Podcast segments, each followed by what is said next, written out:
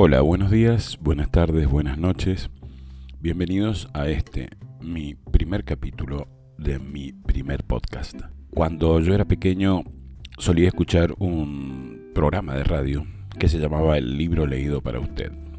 Simplemente se trataba de una persona leyendo un libro para que nosotros lo escucháramos.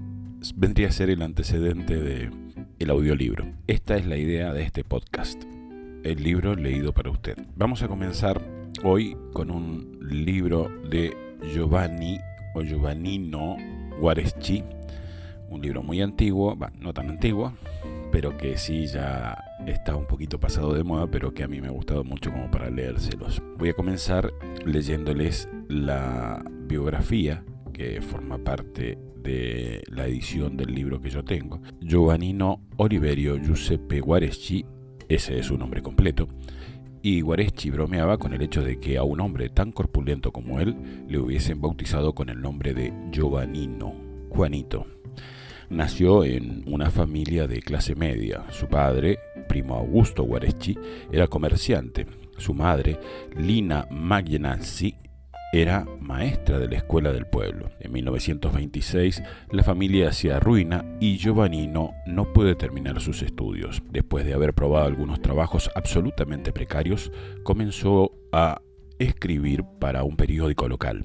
En 1929 se convierte en redactor de la revista satírica Corriere Emiliano. En 1936 y hasta 1943, habiendo sido llamado por su director Cesare Sabatini, Guareschi fue redactor jefe de una revista destinada a una discreta notoriedad. Bertoldo. Durante la Segunda Guerra Mundial, Guareschi, pluma afilada y pronta a atacar sin miedo ni reverencia los asuntos que más le parecía que eran merecedores de crítica, realiza una serie de críticas al gobierno de Benito Mussolini.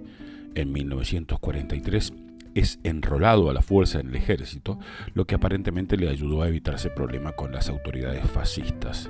Terminó como oficial de artillería cuando firmó Italia el armisticio de Cassibile con el ejército aliado, Guareschi se encontraba en el frente oriental y estaba arrestado y recluido en campo de prisioneros alemán en Polonia y después en Alemania otros dos años junto a otros soldados italianos, los IMI, internados militares italianos. Todas sus experiencias las describió en su diario clandestino. Después de la guerra, Guareschi vuelve a Italia y funda la revista satírica monárquica Cándido. Después de que Italia se convierta en una república, comenzó a apoyar a la democracia cristiana principalmente a causa de su profunda fe católica.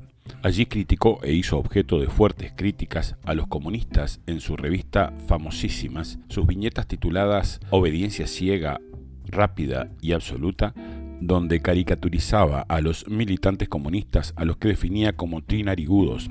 La tercera nariz le servía para que saliese por allí su cerebro y entrasen las directivas del partido en su lugar, quienes tomaban al pie de la letra las directivas que les llegaban de lo alto, aunque tuviesen errores de impresión.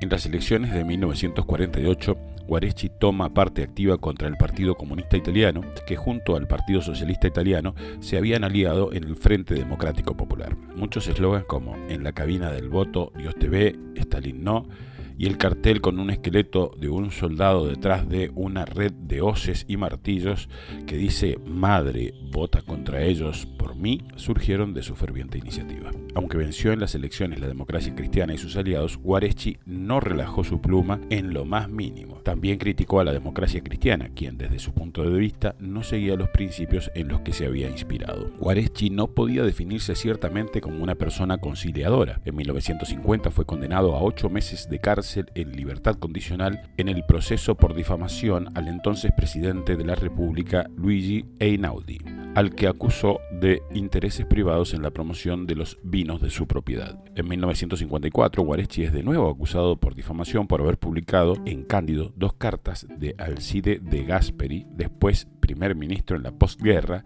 escritas en 1944, en las cuales Gasperi habría solicitado a los aliados angloamericanos bombardear Roma para desmoralizar a los colaboradores de los alemanes. El juez no aceptó la moción de la defensa de Guareschi que solicitaba que las cartas fuesen sometidas a análisis caligráfico para demostrar que fuesen verdaderamente de De Gasperi, como lo había demostrado una primera prueba antes de publicarlas. Guareschi fue condenado a 12 meses de cárcel en primer grado. Habiéndosele negado el recurso de apelación contra lo que él consideraba una injusticia, es encarcelado en la cárcel de Parma, donde permanece 409 días, más otros seis meses de libertad vigilada que consiguió por buena conducta. Siempre, por coherencia, se negó a aceptar o solicitar en todo momento el indulto. En 1956 su salud se deterioró y comenzó a pasar largos periodos de tiempo en Suiza por motivos de salud. En 1957 se retiró de la redacción de Cándido manteniendo todavía algunas contribuciones con la revista hasta 1961. Continuó colaborando con algunos periódicos con dibujos y cuentos. En 1968 murió de un ataque al corazón. Como verán, un personaje bastante interesante este autor que vamos a comenzar a leer y bueno, el primer libro que quiero leer de él tiene abundancia de libros, se llama Don Camilo, Un Mundo Pequeño. Por hoy terminamos. En el próximo episodio les voy a ofrecer el primer capítulo de este libro, Don Camilo, Un Mundo Pequeño. Gracias y hasta pronto.